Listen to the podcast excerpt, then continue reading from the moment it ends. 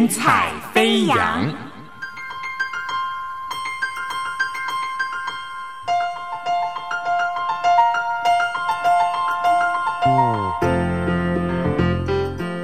让每一朵云彩的生命牵引着你心灵的飞扬。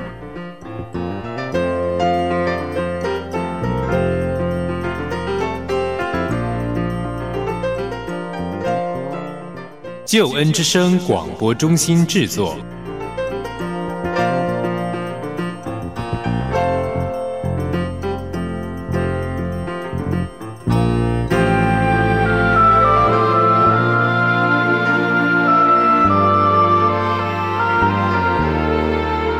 欢迎收听由台湾救恩之声广播中心制作的生命故事集《云彩飞扬》。我是静怡，邀请你听听别人的故事，想想自己的生命。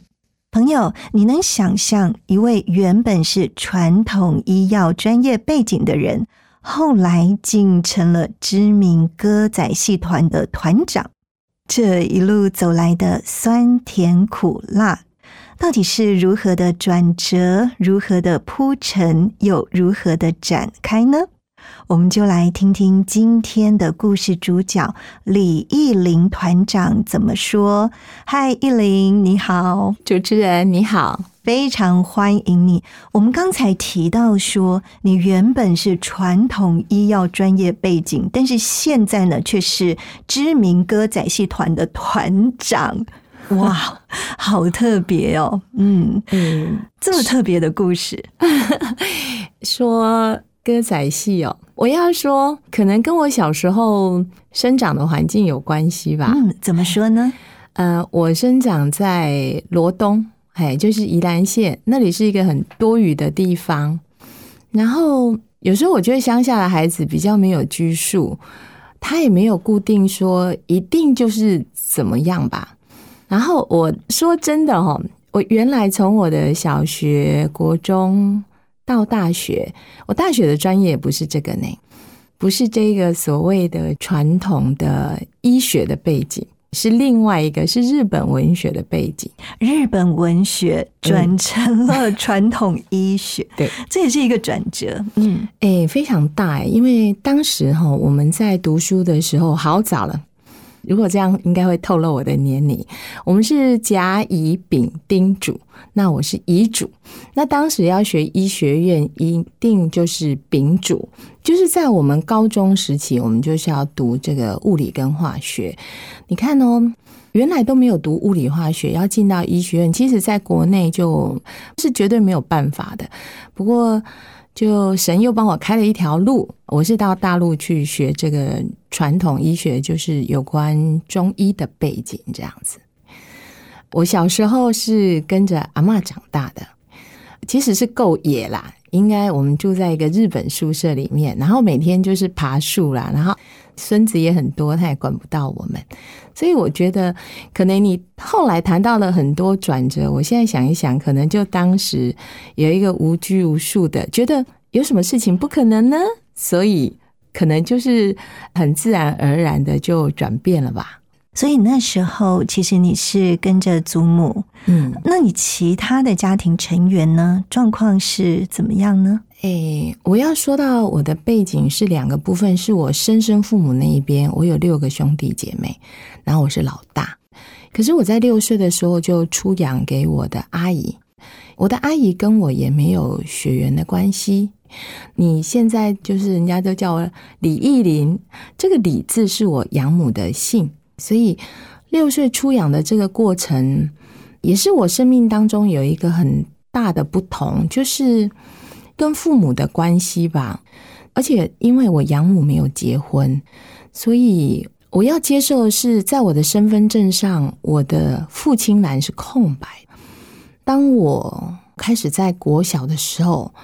我都觉得有一些很有趣的事情，是 我每次都是爸爸填我生父，妈妈填我养母，就想到我那时候不懂事的我。可是那时候我真的不知道怎么厘清在出养的过程怎样。养母因为距离不远，每次妈妈就把我送到养母家的时候，我只觉得说，我为什么不能回我的家？我为什么要去到养母家？那时候我都叫她阿姨啦，后来我都叫她姨江，就是阿江阿江这样子，这是我对她的昵称。我从来没有叫过我养母妈妈，对，所以，嗯，我我觉得可能是，其实这个东西让我在小时候有蒙上一些对于生命的不知道。如果说起那个过程，要说，我那时候不知道为什么是我被出养，呃，非常悲剧哦。就是我常常揽镜自怜，就看着镜子里的自己，觉得我好可怜哦，嘿。然后我长得不好吗？然后我为什么不会受到我父母的疼爱，而帮我给别人养？嗯，我觉得那是很困难的，尤其对孩子来说，会有一种好像是被抛弃，嗯，对，送给别人的那种感觉，真的是不容易。是孩子很单纯，对。其实我现在回过头来看我自己的孩子的时候，我才知道，其实啊，为什么耶稣说我们要回转向孩子？其实孩子非常非常单纯，他只是觉得你不管多苦、多辛苦、多难，我就是要跟着你。为什么你都？不让我跟着你，可是我我也想，这段在小时候比较特别的经历，也造成我后来的养分，就是生命的韧性啦。如果以比较负面来讲，就是认命啊，嗯，就是我我也很认命，就是好，我的这两个养女啊，哈。然后另外一个部分就是坚韧忍耐。嘿，我养母她本身在公家机关工作，然后是一个勤勤恳恳的人。我们家可以七点就关上灯，然后我一直都很不晓得说，我觉得我小时候没有学会跟别人相处哦，是因为我们就是在过去那个年代哈，没有结婚的女人其实是非常，她要带着一个 guilty，带着一个罪恶，他不能跟很多家庭正常的交往，因为他会觉得。阿里西米西别来亲吻啊？你是不是要来抢我的先生？就是那个感觉。所以，我们是一个高度封闭的家庭，就是我的爷爷奶奶还有养母跟我住在一起，其实真的非常的高度封闭。呃，那时候我离开我的生身父母，其实我们家庭是很热闹，我们有六个兄弟姐妹，所以那时候我很想念我的弟弟妹妹们。然后过年，我在国小六年级哦。我就想说，那时候我的养母给我一个红包一百块，我就会拿出部分包红包给我的弟弟妹妹们，就十块钱。我那时候好怕他们忘了我，好怕他们离开，所以其实想起这个过程，我觉得那个生命当中的韧性，哈，是渐渐被磨塑起来的。嗯。所以在这样子的年纪，才六岁哦，就已经经历了类似人生的风霜，真的让人好心疼哦。有这样子的一个背景，我相信你也是更珍惜自己的家人。可是，当你再长大一点，你在学校当中。人家说青少年时期啦，或者是呃更大一点，反而如果没有家人的扶持，就会往外发展哦，有这样的一个趋势。那不知道你那时候状况是如何呢？哎，我现在是努力读书的孩子。我刚刚说到认份两个字，就是也不知道是我会读书吗，还是我就是认份。然后我知道我乖乖的读书，我才能够得到长辈们的疼爱。所以呢，我成绩一直都不错，然后有都在班级上面得到干部。我后来哈，现在我们开始有国小同学会，然后同学给我回馈就是你很凶，你恰杂我，母老虎就是就会很凶的。我说 怎么是吗？我现在还有点你们这种感觉。他说你现在不会哦，原来我用我的凶或者是不可理喻去武装我自己。对，其实我跟同学的关系是好的啦。我最常当的就是风纪股长。我想到我国中六个学期，我当了五个学期的风纪股长，所以我相信我是对自己很严格，也对别人很严格的一个人。高中我不是念女校，都是男女混合学校。回过头来跟我们高中同学，我们都还有联络，聊起一些我们当时年少青涩所遇到的一些问题。才会知道，其实我们当时错过了很多美好，然后其实挺辛苦。那时候有个同学因为精神状况的问题，所以全班都被误解。那一年太特别，我们学校其实现在是整个罗东镇的名校，可是那一年我们毕业那一年，我们班上只有考上两个是大学，我是其中一个，另外一个好班只有考上一个。反正就是那时候，我觉得也是因为不成熟，所以其实回过头来，我们看看我们有很多的不足啦，彼此不够体谅，然后老师也不知道怎么说他所面对到的重担，彼此有很多的误解。嗯，刚才依林，你跟我们提到说，其实你觉得你自己被出养的这个家庭哦，是一个类似高度封闭的家庭。我们也想到说，后来你选的你的主修嘛，哈，是日本文学啦，这一些，你会不会觉得其实像文学这些也是蛮内敛的？会不会跟你那时候心境也有关系呢？啊，我们是最后一年是先填志愿后考试，那以前填志愿没有所谓什么兴趣，就是分数高低叭叭叭叭叭叭往下填，就这样。那你的成绩在哪里，它就掉到那个洞里面。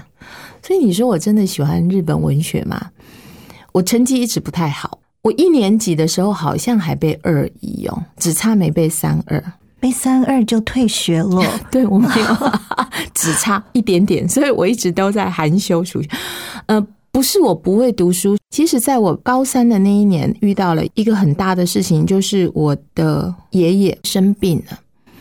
我大概从国小过去，因为没有钱，所以我爷爷奶奶生病也不敢住院，然后就完全依靠家里所有的资源来照顾他们。所以我从国小四年级，我要帮我奶奶洗澡，很难想象哦。我现在回过头来想说，我怎么走过那个岁月，到高三了这么多年，国小四年级我我就开始把我自己当成大人。然后煮饭给他们，我的养母会去买一些呃方便的菜，然后我要照顾他们吃饭。这个不幸的事情，呃，我的奶奶就一直病着中风。接着到我高三的时候，换我爷爷生病了，因为我养母在工作，所以所有的照顾，因为我们会比较早放学，照顾的工作就落在孩子的身上，就小朋友的身我嘛。到了高三的时候，我爷爷倒下来了。生病，然后我每天除了读书以外，因为以前没有尿布哦，我一个晚上我要帮他洗五六件裤子，就是湿了嘛，怎么办？然后我就是要帮他再清理。在我成绩公布我上大学的那一天，我爷爷走，同一天哇！然后我养母又是一个情绪处理很糟糕的人，在后来的很多状况。我常会告诉自己说，如果我爷爷还活着，而我没有上大学，我觉得我不会背负着这么大的罪恶感。我养母比较会把所有的错误或者他比较难以承受的部分，就放在孩子的身上，因为孩子一点抵抗力都没有，他会直接呛着我说：“你不知道爷爷怎么死的吗？”好像就是责怪我不够照顾好爷爷。也的确，我一面要读书，一面要照顾爷爷。我回过头来看我这些小时候的记忆，其实是非常需要承担力的啦。然后就现在有一个福音机构，有一个剧团，我觉得这些承担力其实是小时候慢慢这样子过来的吧。是。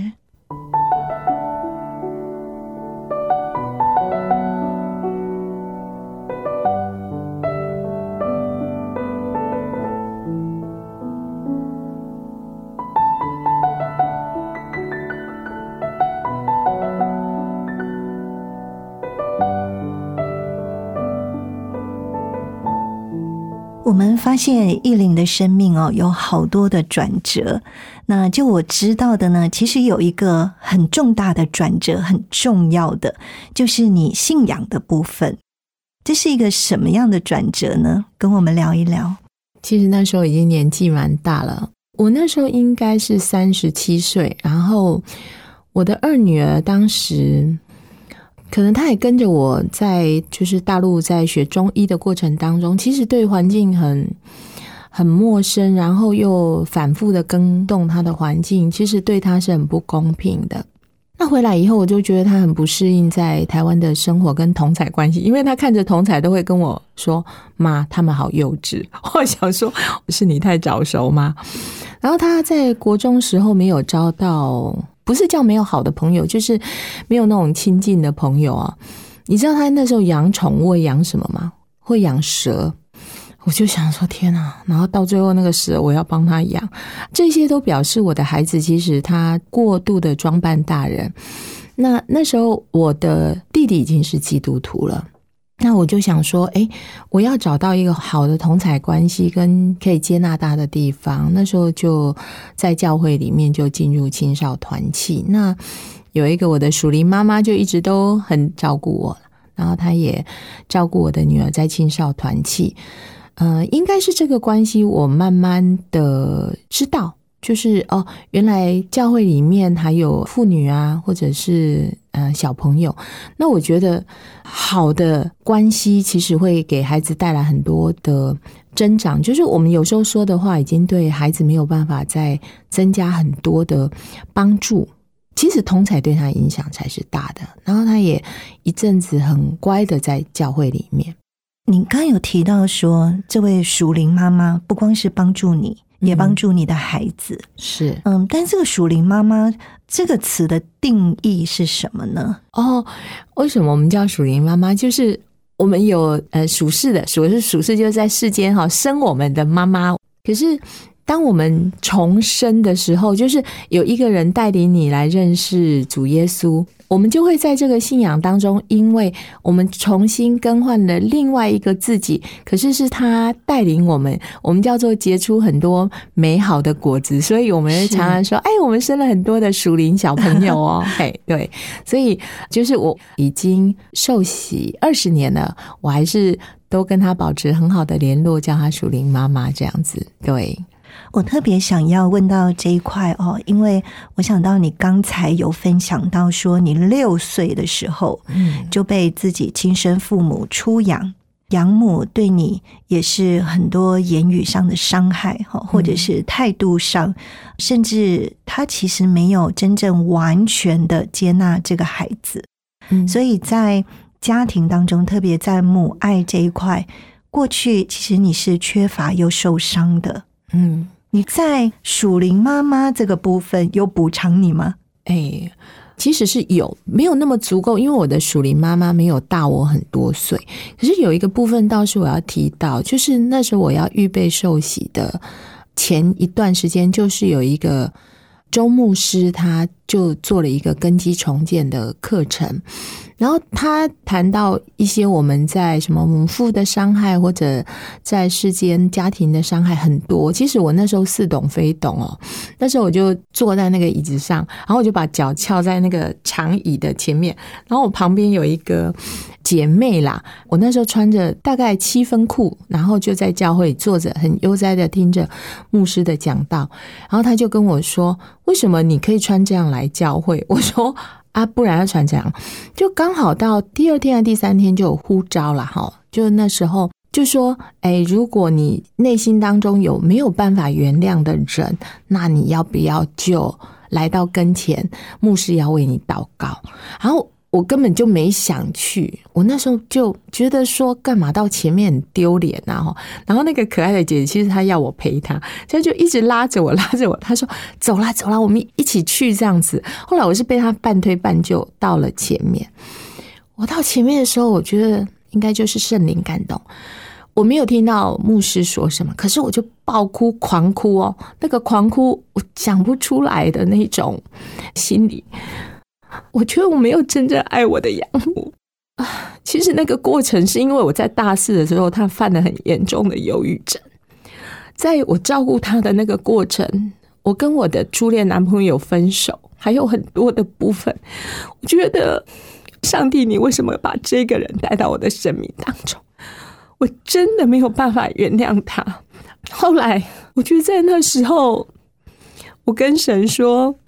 求你让我可以原谅我的养母，我要爱她，我要学习爱她，我真的要。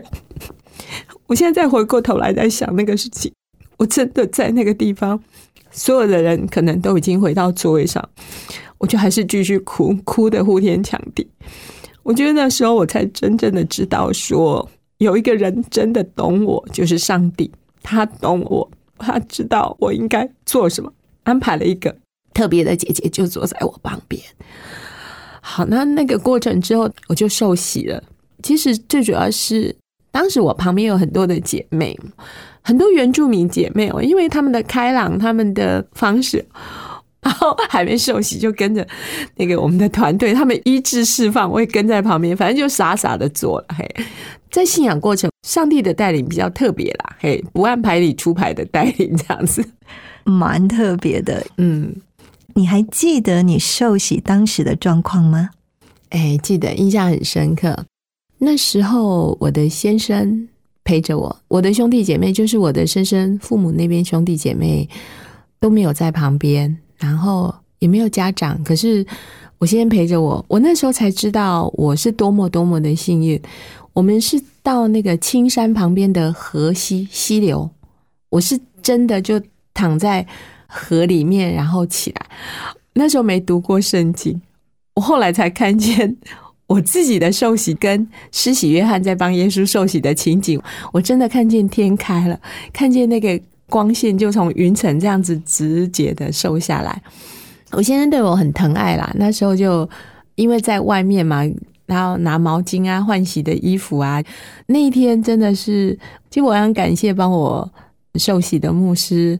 我知道后来我们后面的这个弟兄姐妹好像没有我们叫做野外受洗，所以其实我常常听到这一段的时候，我很感谢，就是那个恩典是格外的多，嘿，也格外让我觉得是太特别。因为现在我们参加别人的受洗啊，我团员的受洗的时候，点水礼或者教会里面是一尺，然后进去这样子，我很感谢，就是那时候很开心有一个这么特别的仪式，而且。教会的弟兄姐妹去的很多，然后你就可以看到山谷旁边都是人，那真的是一个山谷，可能是很自在吧。然后也没有什么麦克风，反正就是他也没有制式。你受洗完以后，你就坐在那个石头旁边去享受那个呃山峰的清凉。对对对，哇，真的好棒哦！嗯，你觉得自己受洗之后，你有什么不一样呢？如果刚刚听众有听到我过去的，不管是我的童年，后来我的青年到我的壮年，其实不算美满。然后我觉得当时，我相信我的功课好，我的努力。我应该是都是靠着自己的力量，我努力做什么，然后要赢得我养母对我的赞赏，我赢得长辈对我赞赏，赢得公司的这个长官对我的赞赏。哦，我觉得好辛苦哦。其实我自己的特质没有那么的要强，那是环境逼着我要强。我觉得很棒，成为基督徒之后，有一个东西是我觉得很好，我很喜欢耶稣他在复活之后。对门徒说的四个字叫“愿你平安”，就是“平安”两个字。所以我现在基本上问候不会什么早安、午安、晚安，永远都是嗯平安。我觉得这两个字在我内心当中是很扎根的。嘿，我就什么时候遇到任何的事情，先要演出女主角生病什么，我都很平安，都还能睡得着觉。是哇，真是太棒了。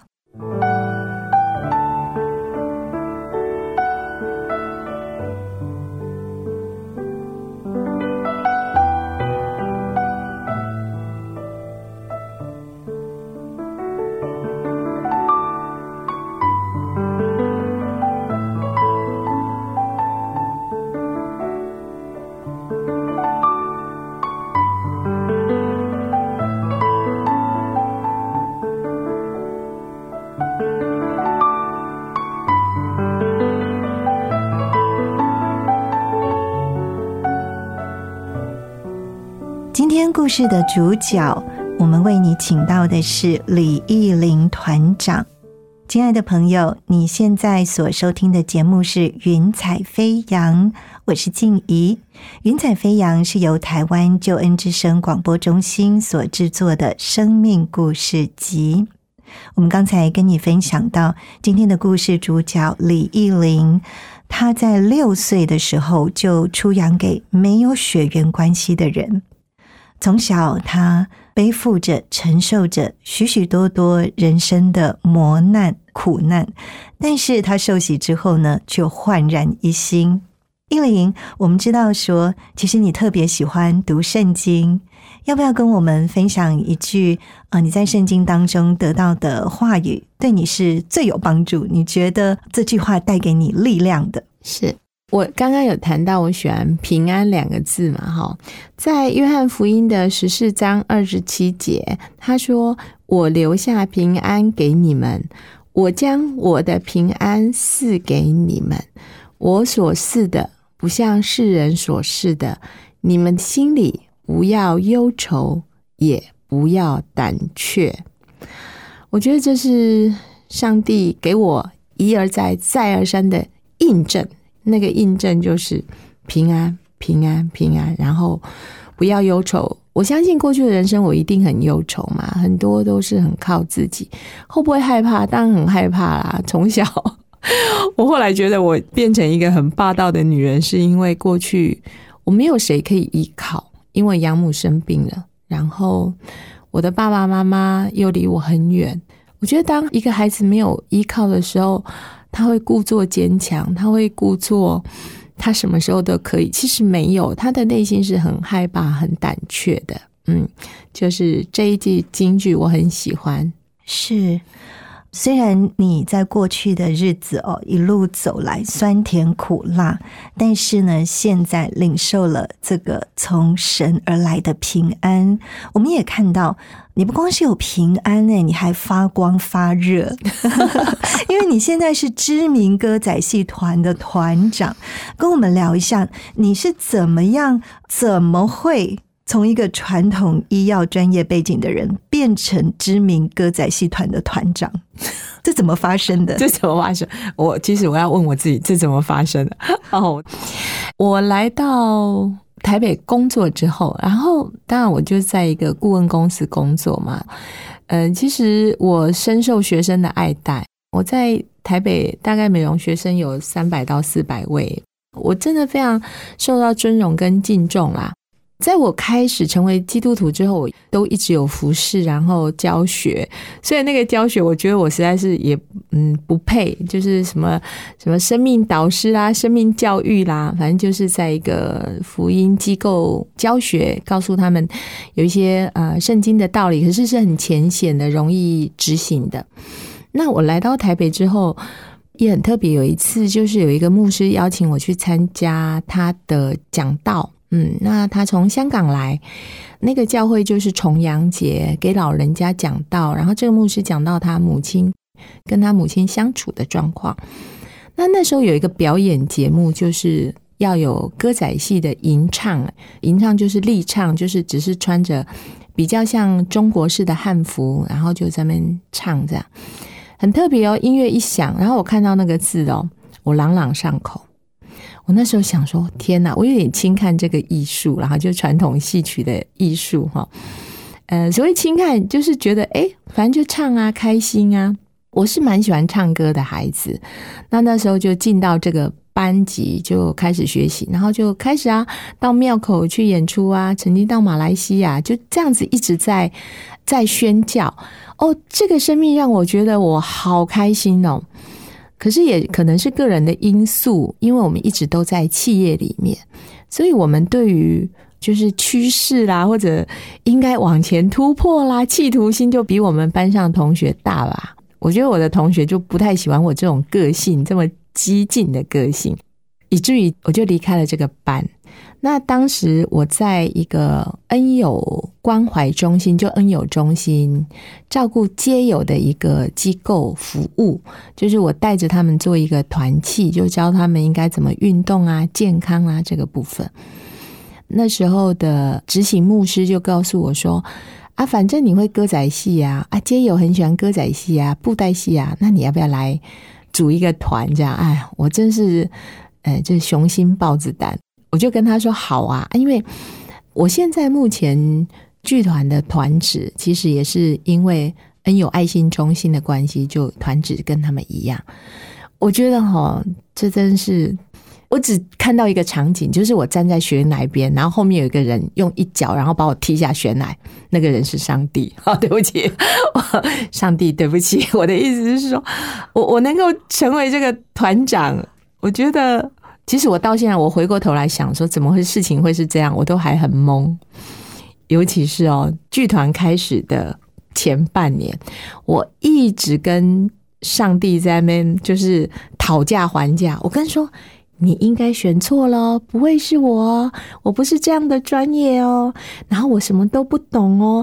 然后我刚来台北哦，我不认识任何牧师哦，教会，你叫我怎么做呢？然后，哎，我我就一直啦，一直跟他说，你要不要选其他人来做？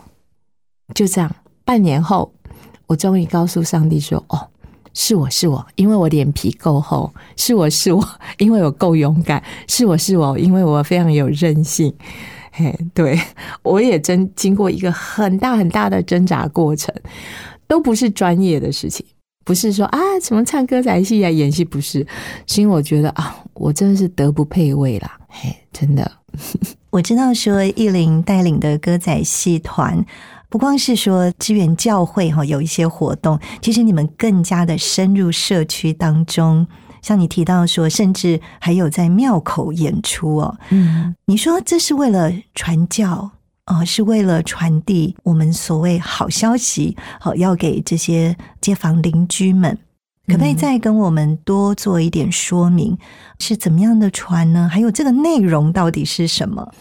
哎，如果哈在传统戏曲，我们现在主要戏种是歌仔戏，那当然也有很多其他的啦哈，不管是相声啊、京韵大，就是我们有发展其他的戏种，因为叫剧团。歌仔戏在过去就整个民间来讲，他就讲忠孝节义这四个字。那我觉得圣经里面很多故事很有趣，它是可以改变成像传统戏曲，让我们知道上帝。他既然创造了我们，他希望我们怎么生活，而怎么生活开始快乐。就像我现在很喜乐啊，然后笑声很多啊，怎么把那个平安也放在每一个人的心里？那戏剧是一个比较柔软的东西，就是反正你就看演戏，演戏就跟着他哭，跟着他笑，可是到最后会明白他的道理。那这也是我觉得第一个，我自己有深受感动。传统戏曲是我刚刚有提到，我小时候不是跟阿妈生活，阿妈看什么，阿妈就看歌仔戏，所以我们在旁边就一直在那陪他看。然后哦，这个谁呀谁呀，哪个女主角男主角？那在这个过程当中，我觉得它是一个很好的传递的介质。好，虽然我们也协助教会做布道的工作，可是最重要，我们也做老人据点，因为这过去传统戏曲都是老一辈。现在在二次世界大战之后的婴儿潮的那个过程的大部分的人都非常非常的熟悉的，好，那用最熟悉的曲调，把很多喜乐的、平安的内容，上帝要给我们无限的爱，把它穿插在里面，送到人的心里。嘿，那我觉得这才是最重要的，嗯。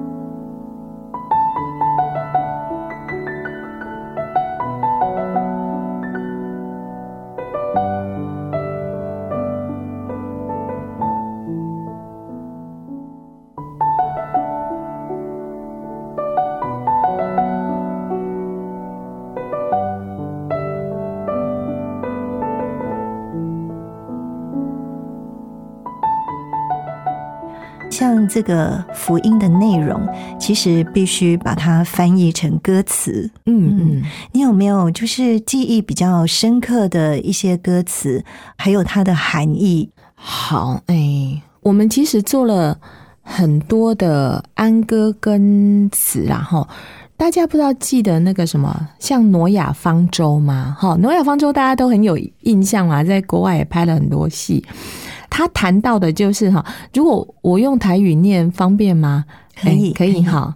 伊讲罪会讲给希望心，会修记载伫顶面，上帝的温情讲未尽，想方设法救万民。好，我先做这一段的解释哦。他就说，罪的公价是死亡身，就是死亡啦。哈，那所谓的罪，就是当我们的先祖。呃，为了贪心或者为了想要跟神一样，就吃了善恶树上的果子。那在每一个人，其实我们被创造的时候，我们的生命就已经命定在上面。可是上帝一而再、再而三的让我们有机会可以悔改，所以最后一句一共想方设法救万民，就是他到最后还是要想方设法救万民。那那个时代可能要推前到挪亚时代，就是挪亚他用了一百二十年造那个方舟，在这一百二十年来，上帝一直等待着这些已经道德沦丧的他创造的人可以悔改，可是没有。到最后，上帝只能依照着用大洪水，天上下的雨是连地都裂开，水都涌出来，才有办法一下子就淹灭了所有的大地。可是，难道他不爱我们吗？他还是爱。他用了挪亚一家，还有每个动物的一公一母来延续。接着他说。命令挪阿造大，命令拿阿做大船，拯救人类免沉沦。可惜人类心愚钝，拿阿团得尽本魂。在这一百二十年，挪亚还是尽心尽力的去告诉人们你要悔改，可是没有用，所以只到那个结果就是。大水淹没了大地，那像这样的一个过程，就是呃很简单的几个词哈，在歌仔戏有传统叫七字，其实不一定是七字啊哈，就是说在这个过程的词里面，其实是要告诉呃所听到的人，因为有时候朗朗上口，朗朗上口，他就会了解当中的意义，让他们知道说，其实我们受的恩典是够多，是有时候。我们真的没有那个柔软的心，看到就是没有看到自己愿意悔改到上帝的面前。哇，这个内容真的是太精彩了！而且呢，用我们说闽南语哦，这样子念起来呢，那个押韵的感觉更是绝美哦。哎，真的闽南语就是。它很特别，我们叫河洛话哈。听说闽南语过去我们有考究啦，就过去其实是中原的话，河洛嘛哈。很多的诗经，很多我们过去的古典，其实用现在的台语发音会更有韵。然后歌仔戏有个特别，就是一定要押韵，不然押韵只是为了让对方很容易记，就让他可以朗朗上口，也容易让大家。在唱的过程当中就很顺，那我觉得这就是呃，不管是台语韵脚或者国语韵脚，给我们很大，在整个汉字在中国字上面实在是很美的一个部分。是我们听到了意林跟我们分享哦，这个歌词是如此的美，而且意林刚才你也有讲到说，其实啊，你在过去哦，你常常就是封闭的，然后有压力的，就感觉不快乐的。可是现在呢，你可以大笑哦，你可以过得很喜乐。那我们也觉得，其实，在你唱歌仔戏的这段期间哦，你应该也是有蛮大的转变。好不好？再多跟我们分享一段，你觉得这个歌词呢，是唱到你内心里面，让你心里特别有感动的？嗯，我觉得哈，真的要先说哈，唱歌这件事情，如果站就医学，就我学医学那种理性脑来看哈，就是你真的好好唱歌的时候，其实是会按摩你的内脏的。嘿，就是当你在唱的时候，一定是他在里面用你的身体造成了一个共鸣的音箱。那如果在另外一个部分，就是在歌词上面，哈，其实我真的后来发现，在唱的过程当中，真的在释放情绪上面，真的是有很棒的一个过程呐。我先举例一下哦，我最近有在学京剧。只是因为我觉得那个梨花颂的前面四句，我想献给神。那京剧其实它就比较用是脑门上面的嗓音。后来我去了解这些不同的唱法的时候，我就会觉得说，哎，他对我自己，我每次唱一句都觉得喜乐一次哈。梨花颂的歌词，他说：“梨花开，春带雨；梨花落，春入泥。此生只为一人去，我今这一辈子只为一个人去，就是到他君王那里去。”歌词我不是太记得，可是我觉得在这个过程当中，当我去赞美或者去颂咏上帝君王，我们也谈君王这两个字的时候，我觉得那个内心当中是无比的喜乐。就像我刚刚谈的那个词里面，他说：“上帝恩情，兄弟温简攻美金。”我每次唱到这个，我都会觉得说。呃，我们真的是亏欠很多上帝的恩情，然后可以透过这个词来，不管是赞美、颂咏，在圣经里面也说嘛，就是我们要不断的赞美、感恩，接着就是祷告，把我们的忧虑都交给神。我现在可以快乐的笑，是因为我真的是耍赖型的个性，就是 我什么都赖给神，什么事情我说好。既然你让它发生，你要负责到底。嘿，这就是我常跟上帝说啊，不管。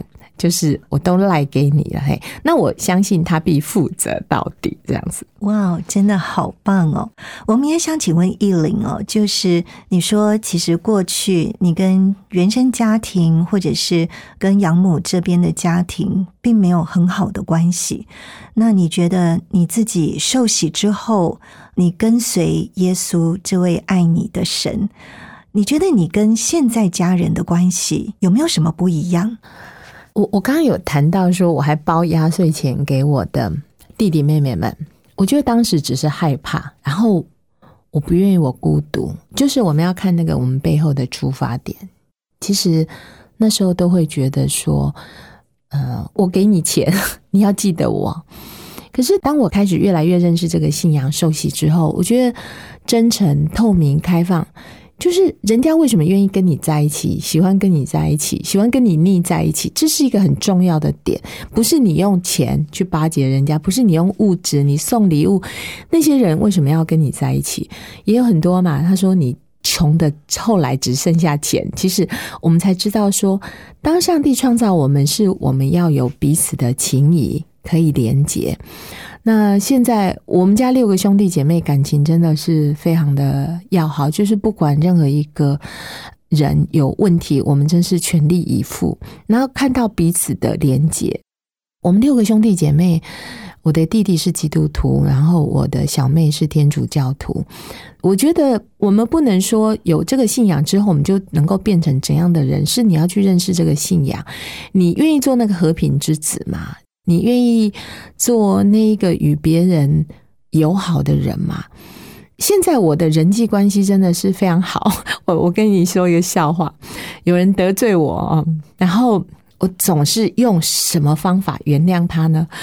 我就说好，我原谅你是因为爱我的人比爱你的人多。好。我饶了你，你看多么愚蠢，多么好笑的一个理由。就是我被得罪或者我被冒犯的时候，我只觉得我很快就过去了啦。啊，也的确，爱我的人真的很多。我刚刚谈到我的学生嘛，然后我的先生、我的孩子，然后我的团员，然后我的朋友、教会的人、教会的弟兄姐妹，真的是这些好情谊，会让你支持你在整个生命当中的稳固。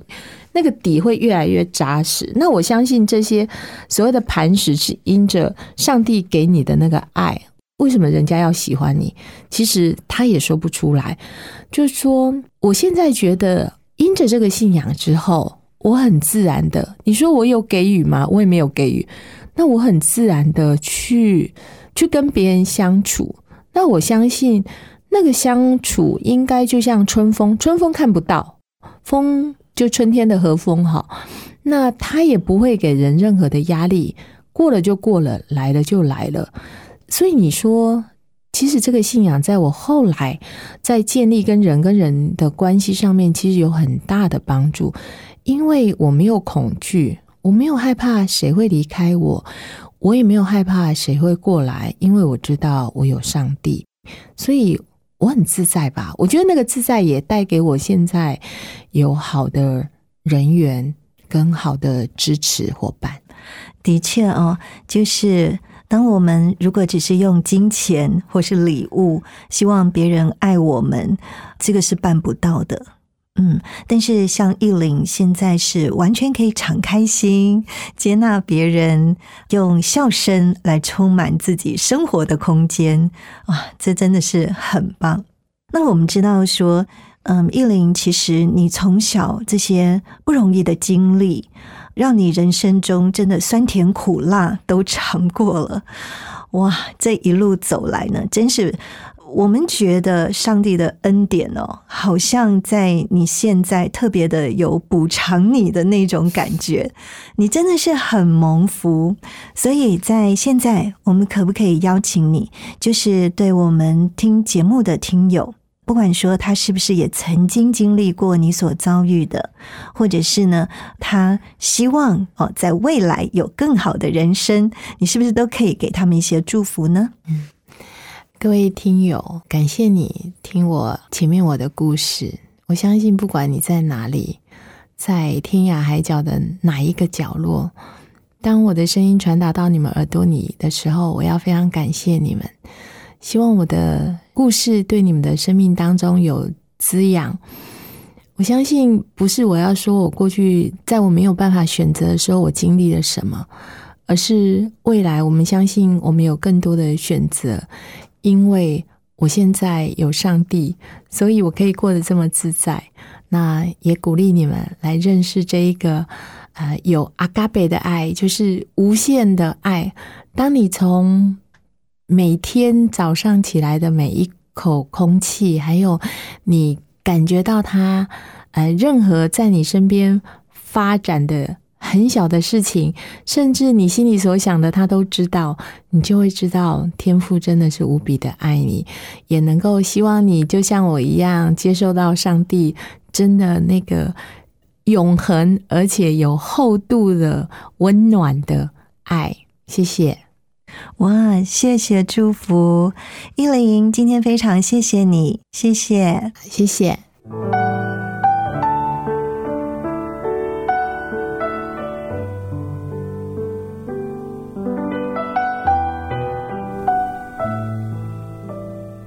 我们今天非常感谢李艺玲分享的生命故事，也谢谢授权给救恩之声纳入在云彩飞扬福音见证宣教事工当中。今天的故事会烧录成 CD，欢迎有需要的朋友都来索取。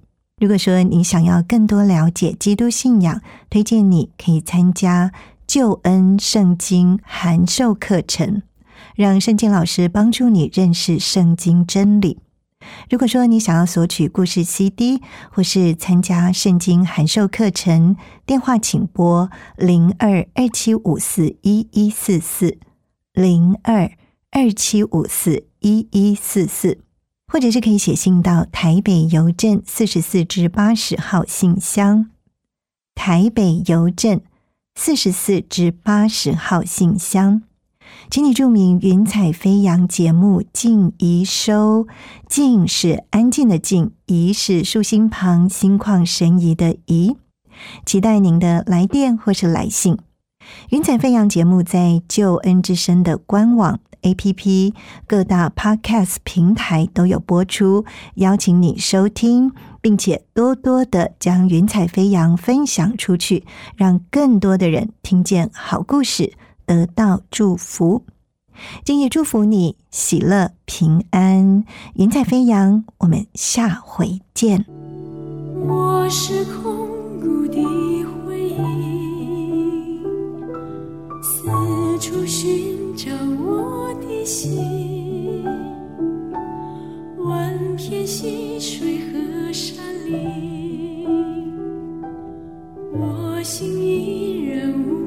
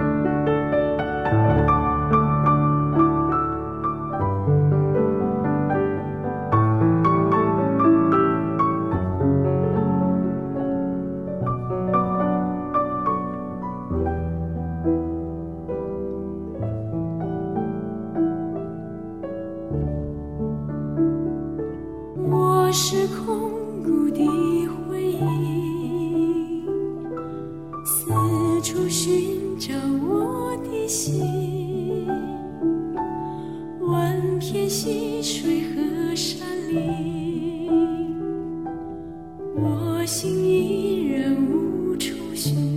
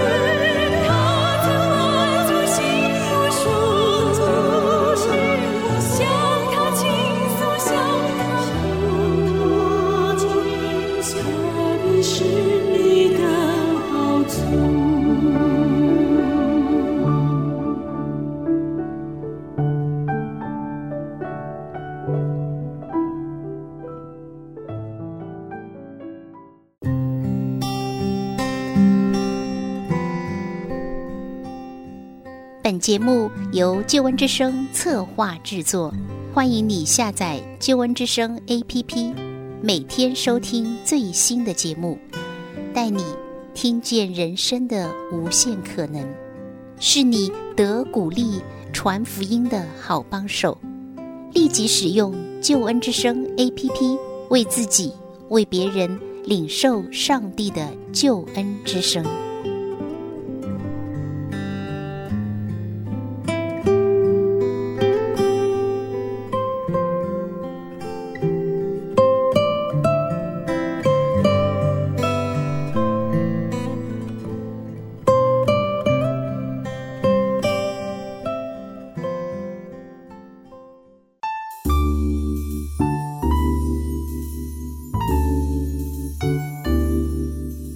节目由救恩之声策划制作，欢迎你下载救恩之声 App，每天收听最新的节目，带你听见人生的无限可能，是你得鼓励传福音的好帮手。立即使用救恩之声 App，为自己、为别人领受上帝的救恩之声。